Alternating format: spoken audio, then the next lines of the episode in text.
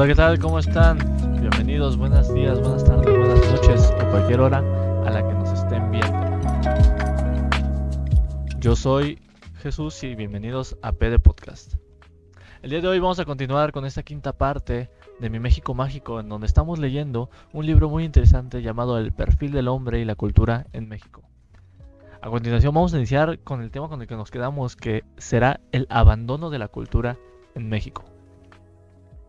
La filosofía dominante en México al comenzar el siglo XX en el positivismo, y aunque fuera interpretado de modo distinto por el hombre de la, de la masa por el científico, era en el fondo la misma idea de la vida, contra el utilitarismo y el materialismo positivista.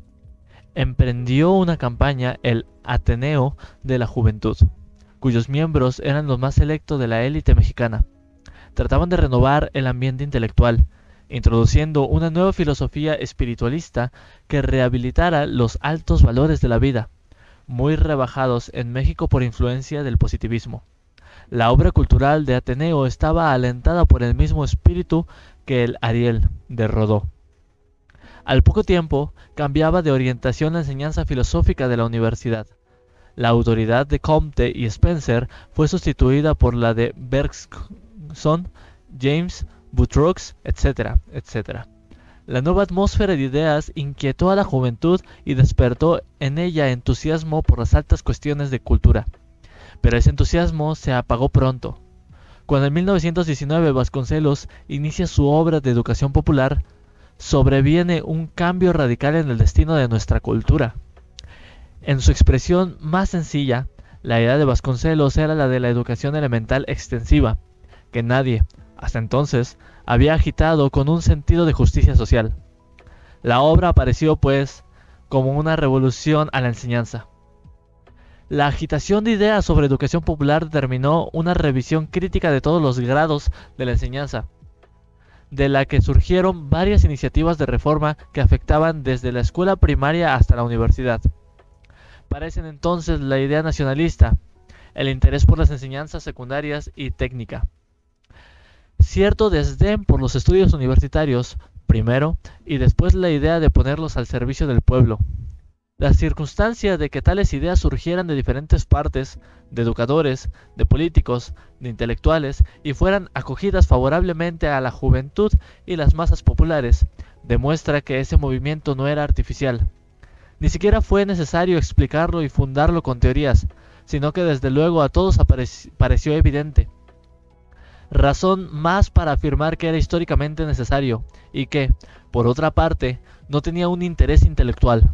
Aun cuando las nuevas tendencias parecían heterogéneas, tenían en el fondo más de un punto de, vista eh, de común. Todas coincidían en expresar un descontento por los principios educativos tradicionales y también en apreciar el valor de la enseñanza con el criterio de la utilidad y la cantidad. Esto parecía evidente, lo que entonces empezó a no parecerlo fue el valor de la cultura superior. Hasta antes del año 1920 este valor era en México indiscutible, pero después de esta fecha se torna problemático.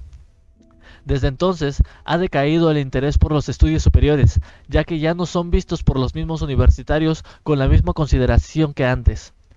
Se ha perdido también, aunque no por completo, el respeto y la envidia de los intelectuales. En la suma, se ha presentado en México una, una vez espontáneamente y sin asomo de imitación, el fenómeno universal definido en la exacta frase de Curtius con un abandono de la cultura.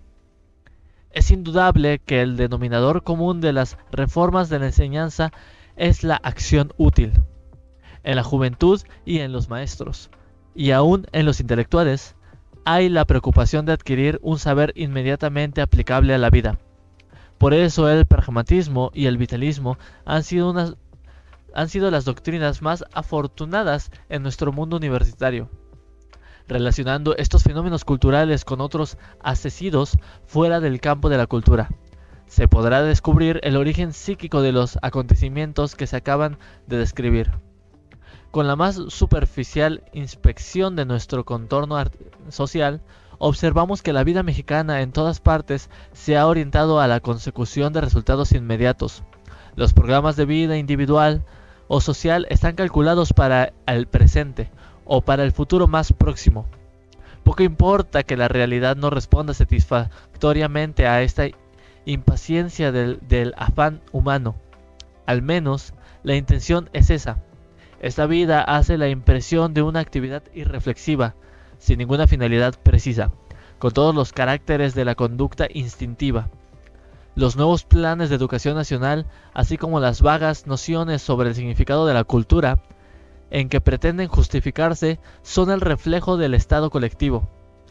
Su inspiración no viene de, de arriba, de la inteligencia, sino del fondo oscuro de los instintos. Por no tener esa procedencia deben considerarse inferiores y despreciables. Los individuos históricamente efectivos se fraguan en el subsuelo del alma humana, en donde se alojan los impulsos primarios y elementales de la vida.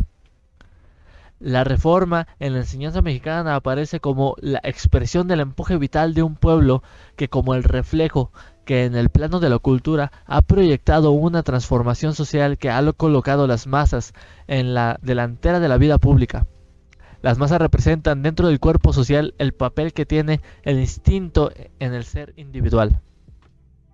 Al principio de nuestro siglo era general entre los mexicanos un desdén marcado por todo lo propio, mientras que su interés se enfocaba hacia el extranjero, para buscar, sobre todo en Europa, modelos que dieran un sentido superior a su vida. Nadie emprendía una nueva obra sin antes enterarse de lo que se había hecho, en casos semejantes, por los europeos. Espiritualmente, era México un país colonial. El ideal supremo del burgués mexicano era ir a, Europa, educarse en sus escuelas y universidades y con frecuencia para no volver más a la patria. Sus hombres vivían inconformes de saber de haber nacido en este lugar del planeta, y aunque las circunstancias los forzaban a estar en México, su espíritu vivía en Europa. En el curso del segundo decenio de este siglo se produce un cambio de actitud del mexicano hacia el mundo. Comienza éste a interesarse por su propia vida y el ambiente inmediato que le rodea. descubre en su país valores que antes no había visto y en ese mismo instante empieza a disminuir su aprecio por Europa, que en ese tiempo vivía en los años terribles de la guerra. Este espectáculo era para muchos hispanoamericanos una desilusión por la cultura por la cultura que tanto admiraban. Vino después el pesimismo de posguerra, que debilitó aún más la autoridad de Europa en la conciencia americana. Fue en el ruidoso libro de Spindler, La decadencia de Occidente, donde se encontraron los primeros argumentos filosóficos contra la cultura europea, que parecían corroborar a la sensibilidad mexicana, ya instintivamente en desacuerdo con el espíritu de ultramar. ¿A qué se debieron estos cambios psicológicos?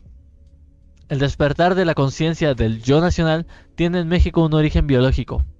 El fracaso de múltiples tentativas de imitar sin discernimiento, discernimiento una civilización extranjera nos ha enseñado con dolor que tenemos un carácter propio y un destino singular que no es posible seguir desconociendo. Como reacción, emanada del nuevo sentimiento nacional, nace la voluntad de formar una cultura nuestra, en comparación a la Europa.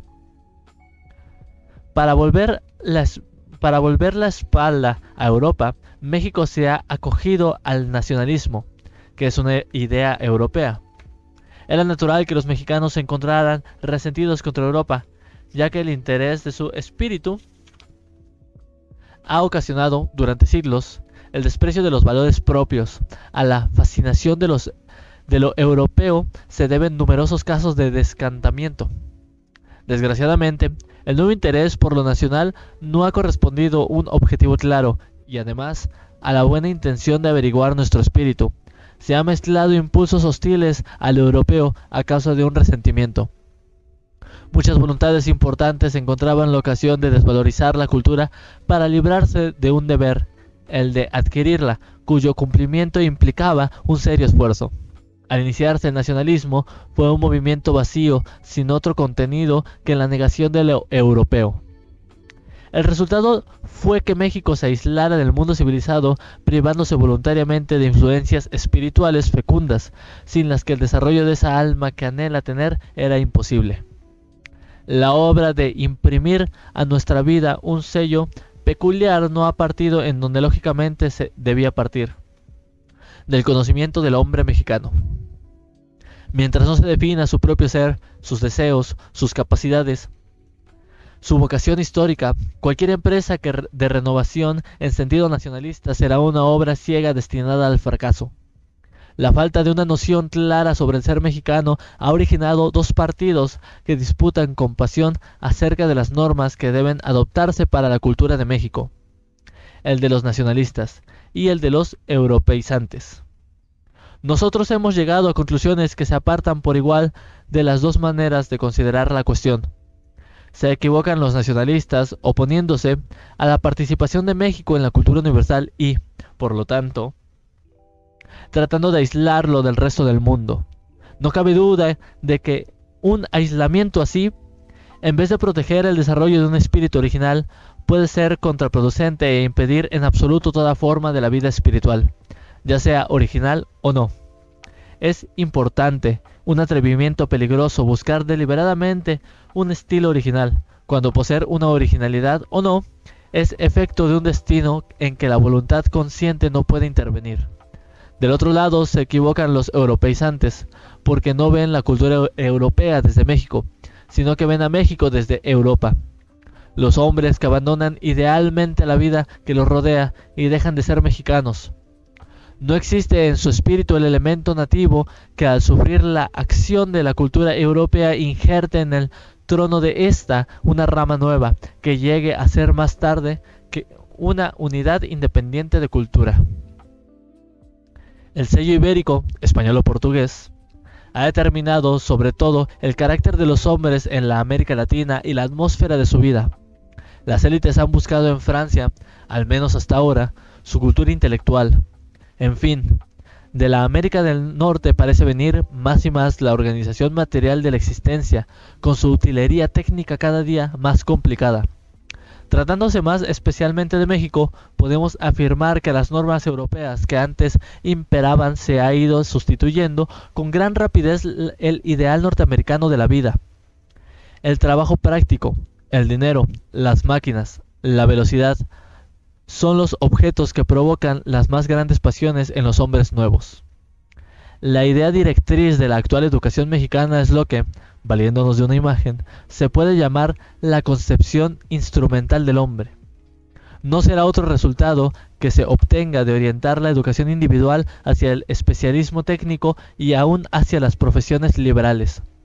Solo cierta urgencia biológica hay impelido a aceptar en nuestro país el sentido instrumental que la cultura tiene en los Estados Unidos, en donde todos los grados de la educación, desde la escuela primaria hasta la universidad, se rigen unilateralmente por el principio de adiestramiento técnico.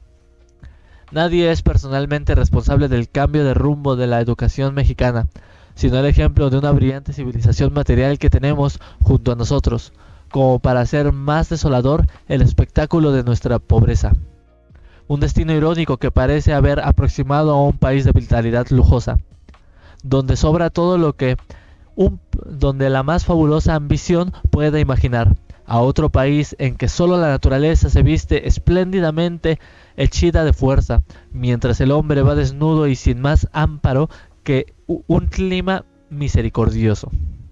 La pedagogía norteamericana se ensalza inconscientemente con el concepto mecanista de la sociedad, y este, a su vez, es la abreviatura del sentido cósmico que representa al mundo como una máquina. El mecanismo sería la forma en que ordena las cosas un hombre de instintos para el cual el mundo es una presa que debe someter a su poderío y gobernarlo tan fácilmente como sus máquinas. En el especialismo técnico, como en los actos tan precisos de los antimales instintivos, las soluciones están dadas de antemano para un, un, corto número de casos típicos que no deben variar. Por eso, el técnico solo es apto para vivir en situaciones muy limitadas. Por decirlo así, queda preso de la rigidez de su especialidad y para él solo hay en la vida un proceso único. colocado en otro lugar, el especialista está perdido. El instinto, sin un cierto grado de sublimación, actuando en su estado natural, es fuerza bruta. Entonces se invierte su función biológica y en vez de ser un principio que da vida, se torna una fuerza que la destruye. Cuando el instinto inspira la civilización material, sustituye la vida auténtica del hombre por otra falsificada, que consiste en el automatismo, la mecanización. Si la escuela sirve exclusivamente a la técnica material, quiere decir que prepara a los individuos para ser más fáciles devorados por la civilización. Y esto es un concepto monstruoso de la escuela. La educación debe concebirse al contrario, como un esfuerzo de la vida misma que se defiende contra una civilización, la cual aparentemente prepara muy bien a los hombres para vivir, convirtiéndolos en autómatas perfectos, pero sin voluntad, ni inteligencia, ni sentimiento, es decir, sin alma. El perfil de la cultura mexicana. Escribía Bolívar entre sus observaciones sobre el Nuevo Mundo que los americanos somos europeos de derecho, en México se ha abusado de este derecho por todo un siglo, imitando a Europa arbitrariamente sin otra ley que el capricho individual. El pecado original del europeísmo mexicano es la falta de una norma para seleccionar la semilla de cultura ultramarina que pudiera germinar en nuestras almas y dar frutos aplicables a nuestras necesidades peculiares. Aquella norma no podía ser otra que la misma realidad, pero esta era ignorada porque todo el interés y la atención estaban vueltos hacia Europa. El error del mimetismo europeo proviene quizás de un concepto erróneo de la cultura que, por idealizarla demasiado, la separa de la vida como si no fuera indispensable el calor y la fuerza vital para sostener al espíritu. Se tiene o se tendrá la cultura que determine la vocación de la raza, la facultad histórica, nosotros trataremos de definir el perfil de la cultura que pueda aparecer en México cada una cierta constitución orgánica de la sociedad y del hombre, producto de una historia peculiar. No podemos proseguir practicando un europeísmo falso, por eso preciso huir también de otra ilusión peligrosa, que es el de un mexicano igualmente falso. Tal mexicanismo es el que, animado de un resentimiento contra todo lo extranjero, pretende hacer toda nuestra vida sobre bases distintas a las que ha tenido hasta ahora, como si fuera posible en un momento anular toda la historia. Se intenta aislar a México de todo contacto con el mundo exterior para librar a su originalidad de toda mezcla extraña. Así como el europeísmo se fundó en el ideal de una cultura que puede subsistir separada de la vida, así el nacionalismo se funda en la creencia de que un México que ya existe con su fisionomía nacional definida y al que solo es preciso sacar a la luz del día como se desentierra un ídolo. Tal creencia se ha sostenido con el argumento de una realidad pintoresca en la que figuran el paisaje de sus montañas y sus cactus, salpicado de puntos blancos, los indios con su traje de manta, el arte nuevo se ha encargado de, amplificar como una caja de resonancia las dimensiones de lo pintoresco que ha encontrado favorable acogida, sobre todo entre los turistas favorable, entre los turistas yanquis. Pero este México representado por el charro y la China poblana, o bien el México de la leyenda salvaje, que no sé por qué sorprende y atrae tanto a los europeos, que para salvajismos son maestros también, como la población desde 1914, es un México de exportación tan falso como la España de pandereta. Quitando a la tendencia nacionalista, todo lo que tiene de resentimiento contra lo extranjero, reacción típica de un contenido moral de indudable reacción típica de la conciencia de menor valía, queda sin duda un contenido moral de indudable valor para México. Es la voz de nuestra más verdadera entraña, que quiere hacerse oír por primera vez después de una larga era en la que el mexicano ha sido sordo a su destino. Parece mentira que esto sea una novedad, pero así es. Los mexicanos no han visto espontáneamente, no han tenido una historia sincera. Por eso ahora deben acudir pronto al llamado de esa voz, que es una orden para vivir con sinceridad. Hay que tener el valor de ser nosotros mismos y la humildad de aceptar la vida que nos tocó en suerte, sin avergonzarnos de su pobreza. Todos los males que nos ha sobrevenido se deben a no haber practicado estas sencillas reglas de austeridad, sino que hemos aparentado una situación muy superior a lo real. Muchos sufrimientos que hoy padecemos se alivian el día que nos curemos de la vanidad. Por vivir fuera de la realidad de nuestro ser nos hemos rodeado de un ambiente caótico, en medio de la cual caminamos a ciegas. Su plan es ninguno, arrastrados por el viento que sopla más fuerte, y en el momento de desorientación. Nada hay mejor que recoger en la intimidad que volver para solar nativo. Así se ha rejuvenecido siempre los hombres o aún los grupos humanos cuando han atravesado por crisis de ofuscación o debilitamiento de sus energías. Entre nosotros, ese retorno a la tierra habrá de darnos la salud física y moral necesaria para recordar la confianza en el porvenir.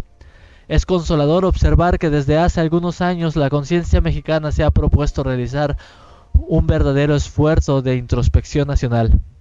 Pero tal examen de conciencia no se ha emprendido. Por desgracia, con el rigor, la hondura y la objetividad que cuestiones que a todos afectan en sus intereses personales, en las pasiones de partido. La experiencia humana enseña que casi nada puede hacerse contra un interés o una pasión como no sea un interés o una pasión más grande. Es decir, que solo podemos conocernos a nosotros mismos como individuos o como pueblo cuando nuestras pequeñas pasiones podamos oponer la gran pasión de la verdad, que es una de las formas del amor desinteresado hacia las personas y las cosas reales o aún ideales. Amor por el desconocimiento cuyo símbolo mejor es el eros platónico. Desarrollar este amor por el conocimiento tiene que ser una de las tareas iniciales del, de la educación mexicana. Quien posea esta pasión por la verdad dispondrá de la fuerza moral indispensable para hacer una severa crítica de sí mismo, sorprendiéndose a las susceptibilidades que puedan impedir una visión límpida y objetiva de su mundo interno. Solo que lograda esta alta posición mental en el que podemos considerar las cosas como si no fuéramos seres de este mundo, sino meros espectadores inteligentes. No sería lo bastante para morder en la entraña de lo real es, menester añadir a esta disciplina moral una disciplina intelectual. Sería ocioso insistir sobre este punto si no hubiera una corriente de oposición francamente favorable a la educación científica como preparación indispensable para averiguar cuestiones mexicanas. Parece sustentable este peligroso error en un falso concepto de la ciencia.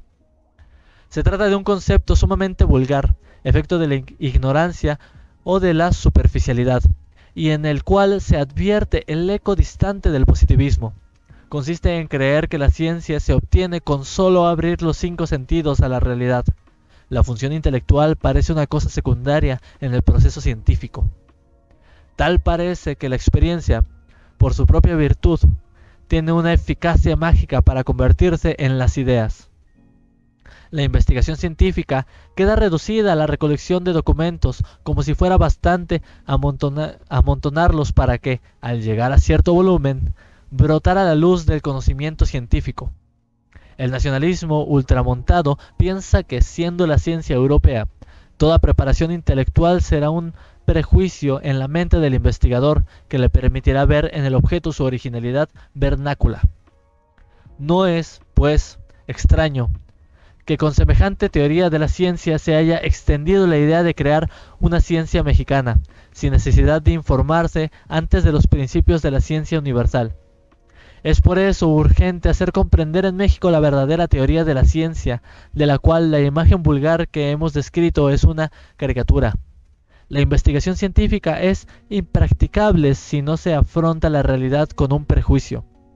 El prejuicio es lo que orienta la atención hacia tales o cuales fenómenos. Gracias a él podemos descubrir las relaciones entre hechos diferentes, establecer la continuidad de un mismo proceso en acontecimientos de apariencia diversa. En una palabra, es el prejuicio lo que a través de la experiencia nos lleva a la idea científica. Ahora bien, estos prejuicios no se pueden tener sino aprendiendo.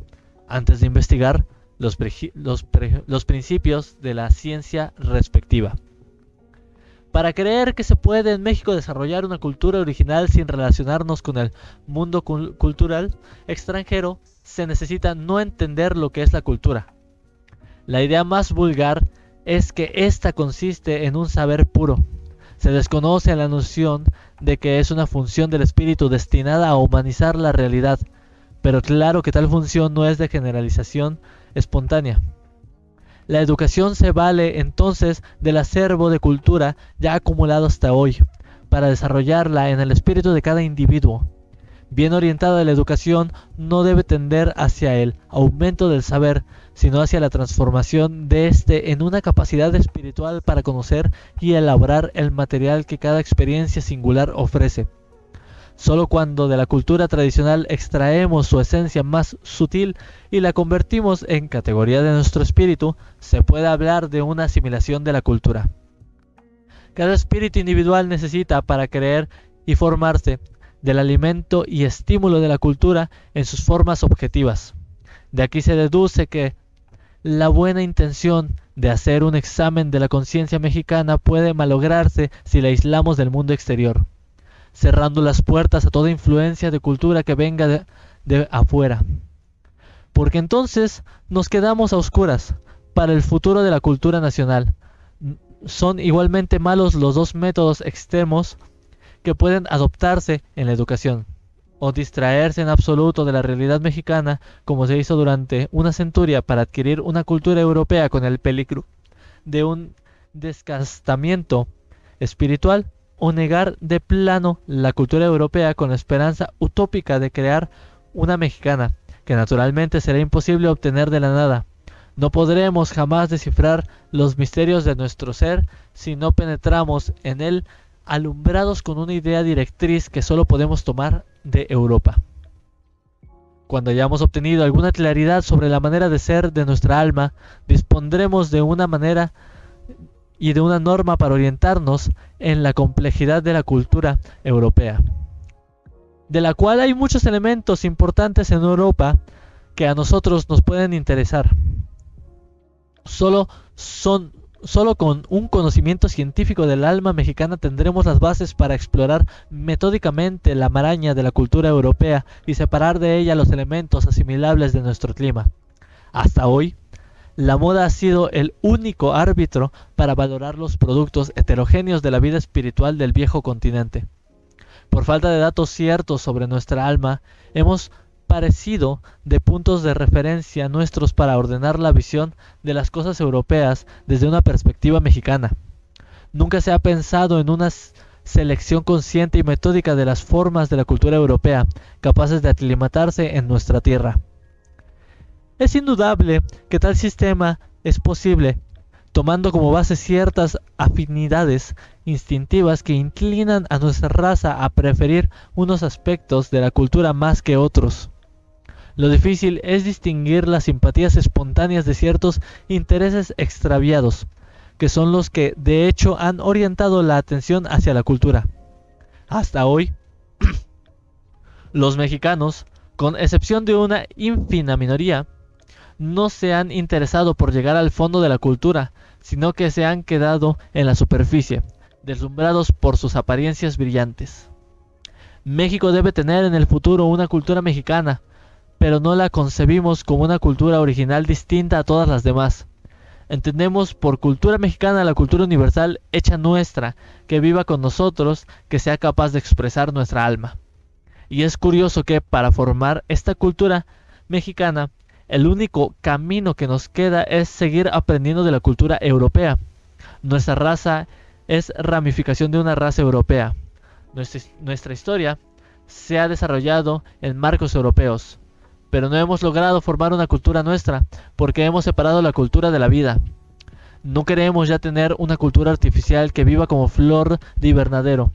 No queremos el europeísmo falso, pues es preciso entonces aplicar a nuestro problema el principio moderno, que es ya casi trivial de tanto repetirse.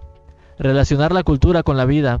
No queremos ni una vida sin cultura, ni una cultura sin vida, sino una cultura viviente.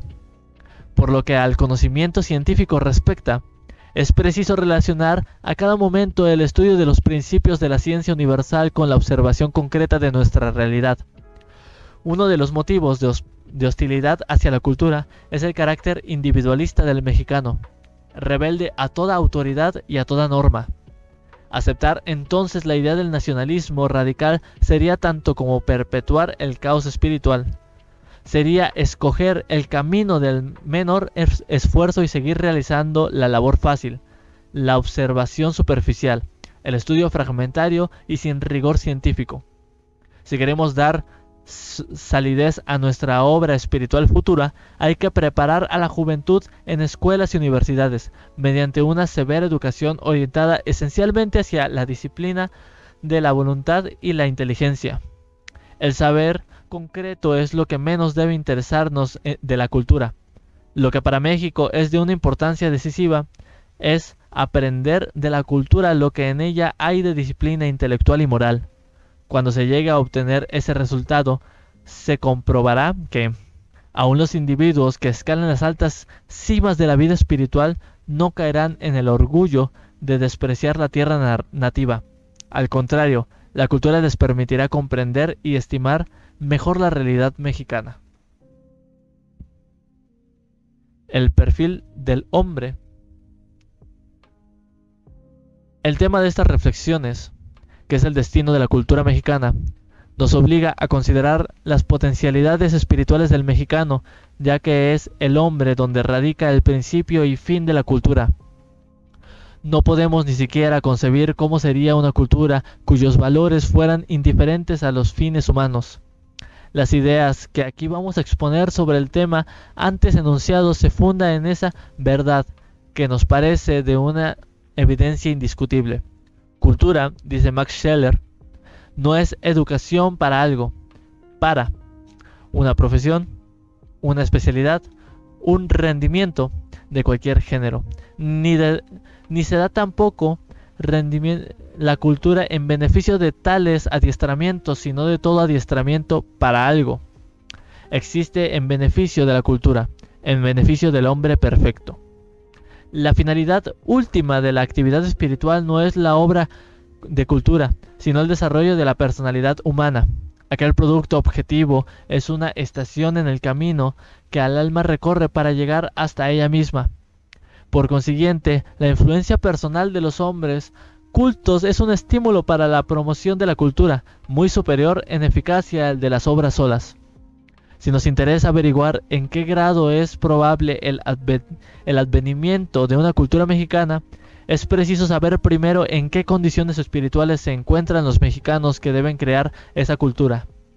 De acuerdo con un testimonio general, en notoria la ausencia de grandes personalidades intelectuales que, dotadas de una conciencia clara de nuestro singular destino histórico, sean capaces de orientarnos en medio del caos que nos envuelve. Los hombres en México son del tipo intelectual desarraigado, es decir, de aquellos que han desdeñado ocuparse de la vida mexicana por considerarla desprovista de toda especie de dignidad. Las armonías cultivadas son la expresión en el plano mental del individualismo de la raza de manera que su pensamiento y su acción literaria son diferentes a la historia del país. Si algún escritor acepta, por excepción, dirigirse a la nación en postura magistral, lo hace en abstracto, hablando de temas que se pueden tratar indiferentemente en cualquier lugar del espacio y el tiempo. Están del otro lado los nacionalistas radicales, que son generalmente hombres impreparados sin cultura ninguna ven, ven las cosas superficialmente a través de un estrecho provincialismo que los hace creer que lo mexicano es el color local. Si su influencia llegara a imponerse en la vida espiritual del mexicano, el arquetipo de la cultura sería una mentalidad pueblerina que en poco tiempo reduciría la significación del país al de una aldea sin importancia en medio del mundo civilizado. Nuestra capital debe huir igualmente de la cultura universal sin raíces en México, como también es un mexicanismo pintoresco y sin universalidad. El ideal que está aún realizarse es, por decirlo así, la personalidad de acuerdo con una fórmula matemática que reúna lo específico del carácter nacional y la universalidad de sus valores. Si el lector quiere formarse en una idea más clara de lo que quiere, de lo que queremos decir, recuerde los casos de arte ruso, el arte español, etc., en los cuales precisamente cuando el artista acierta a captar las notas más individuales de su raza, es ese mismo instante su obra adquiere una trascendencia universal. La norma del nacionalismo debía ser esta. Ascendar nuestra vida propia sin menoscabo de acercarla al plano de las formas universales. Ya era tiempo de que México hubiera dado ese fruto de la personalidad. Pero puesto que no ha aparecido aún, debemos suponer que nuestro, que nuestro país se encuentra afectado de esterilidad. No. La razón es otra es que un conjunto de accidentes históricos han hecho anormal nuestra vida, extraviando la revolución psíquica de los mexicanos por caminos oscuros. El desarrollo del hombre en la escuela y la sociedad no ha obedecido a una disciplina consciente y reflexiva. Ha faltado el ambiente de paz y la tranquilidad de espíritu indispensable para ello. La formación de nuestro carácter a través de los siglos ha sido un proceso discontinuo, impulsado por móviles inconscientes el resultado de estas anomalías es que se ha falseado nuestro destino y hoy marchamos desorientados tratando de encontrar el verdadero rumbo de nuestra existencia. Pero hay un signo en el horizonte que nos da confianza en el porvenir de México. Sus hombres tienen ya conciencia del vacío que llevan en su ser y ha despertado la voluntad de llenarlo formando la personalidad que falta. Ojalá que todo el mundo se convenza de que el problema de nuestra cultura no es tanto si el hacer obras cuanto el de formar al hombre. Si existe eso que se llama economía, conciencia pública, debe sentir la relación de esa obra como un apremiante imperativo moral. Para cumplir ese destino, es necesario primero librar a los mexicanos de los complejos inconscientes que hasta hoy han cohibido el desarrollo de un ser verdadero. Sería una ingenuidad creer que la conducta del hombre es impulsada por sus móviles aparentes. Con más frecuencia de lo que se aparece, el hombre no sabe lo que quiere y se engaña respecto a los resortes efectivos de su acción. Se requiere ser un tanto psicólogo para explorar fructuosamente esos propósitos que actúan ocultos y perturban las facultades inconscientes, creando ilusiones de la imaginación torciéndose el juicio de la inteligencia, cegando el sentido de los valores hasta provocar un cambio mental en el sujeto favorable a esos fines misteriosos. No hablo aquí de fenómenos patológicos, sino de procesos que acontecen cotidianamente en la vida psíquica de hombres normales y sanos, con una frecuencia insospechada. Su naturaleza ha sido analizada con gran exactitud por la psicología contemporánea descubriendo verdades cuyo conocimiento constituye una técnica precisa para examinar y comprender al hombre en, sus, asuntos privados y públicos. Es una guía de la investigación sobre tópicos históricos y sociales que permite al pensador de hoy tener una visión profunda del alma en la cual descubre un mundo subterráneo ignorado y el cuyo seno se fraguan los acontecimientos que se despliegan después de la luz del día.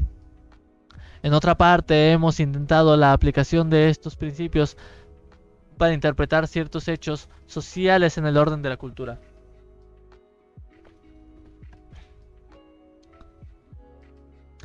Hemos expuesto también en otro lugar observaciones esenciales obtenidas mediante el psicoanálisis del mexicano, quien, ha sido estudiado ahí, no en su fisionomía individual, sino como sujeto perteneciente a una comunidad política. En esa parte de nuestro trabajo se anotan los elementos más importantes del inconsciente mexicano. Aquí solo diremos que es fácil destruir tales complejos nocivos procedentes de una injusta autoestimación de valores realizada a través de criterios europeos. Si el mexicano tiene una idea deprimente de su valía es porque se ha fijado en valores de comparación que, como es natural, cambian de magnitud de acuerdo con el punto de referencia que se adopte.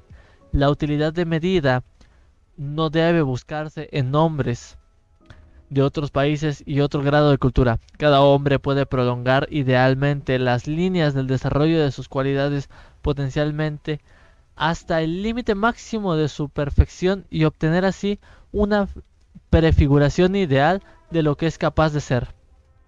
Este arquetipo individual representa la unidad de medida que el mexicano debe aplicarse para fundar su propia estimación.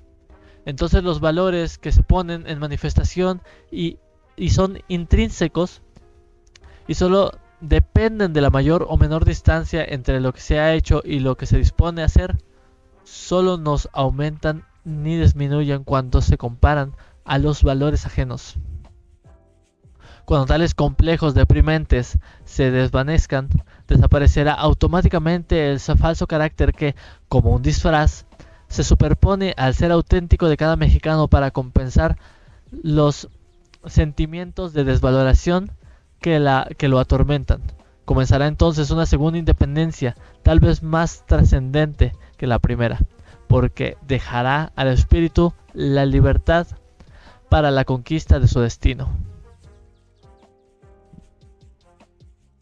Hasta aquí vamos a dejar por el día de hoy, gente. Espero les haya interesado la lectura de este capítulo. No olviden seguirnos en todas nuestras redes. Estoy en Instagram como j.d.jesus.oficial. En Twitter como j-d-jesús-off. Estamos transmitiendo casi todos los días en Twitch los episodios del podcast. Estoy como j.d.jesús.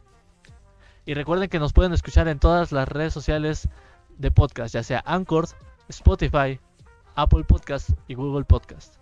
Esto fue todo por el día de hoy. Yo les deseo lo mejor. Mucho éxito en su día, tarde o noche. Hasta pronto.